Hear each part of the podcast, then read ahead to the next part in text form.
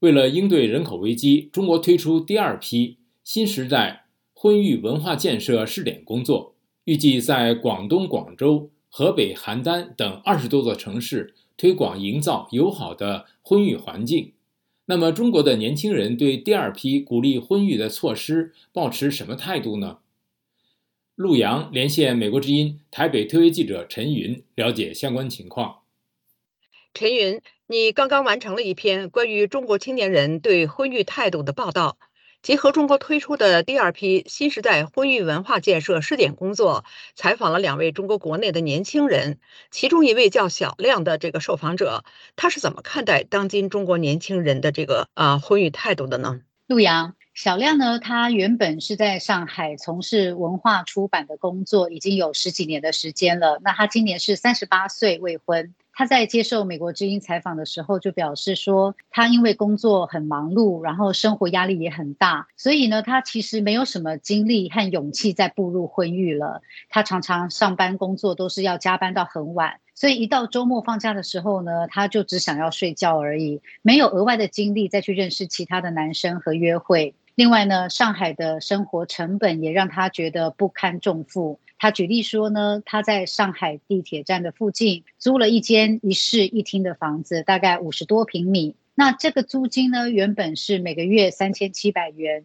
然后疫情过后呢，房东直接涨到了四千八百元。所以在今年初呢，他就把上海的房子给退了，回到他南京的老家，顺便照顾生病的父亲。那呃，这个小亮就说呢，他周围有很多这种的男性和女性朋友，都是相同的情况。这个是中国一线城市的真实现况。他说自己的生活压力就已经够重了，政府还在此时鼓励婚育，简直是在老百姓的伤口上撒盐。陆阳，好，那么陈云呢，就是你采访的另外一位年轻人。他住在哪个城市？他对婚育有什么看法呢？是的，这一位呢叫做 Peter 的年轻人呢，他今年二十八岁，住在广州。他告诉美国之音说，现在中国的年轻人他们对于前途一片悲观和失望。那他前几天呢就跟朋友聊天的时候就有提到说，有一些人呢甚至于还跟他讲说，觉得活到二十二岁就够了，因为进入高校要考试。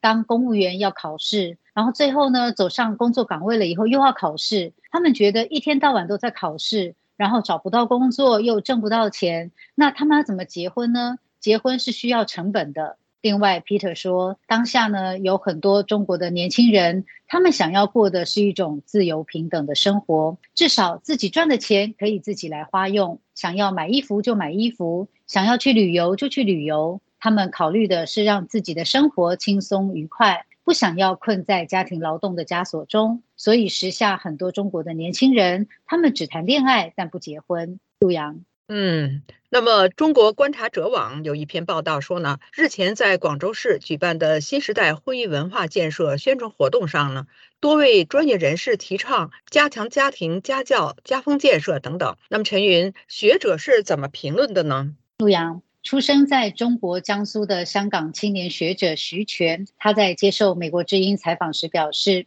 我觉得这个部分完全不是重点，这个也不是私人道德的问题，它是一个公共的问题。因为今天年轻人的那个不婚不育啊，彻底躺平，它有一个很大的因素是负担太重。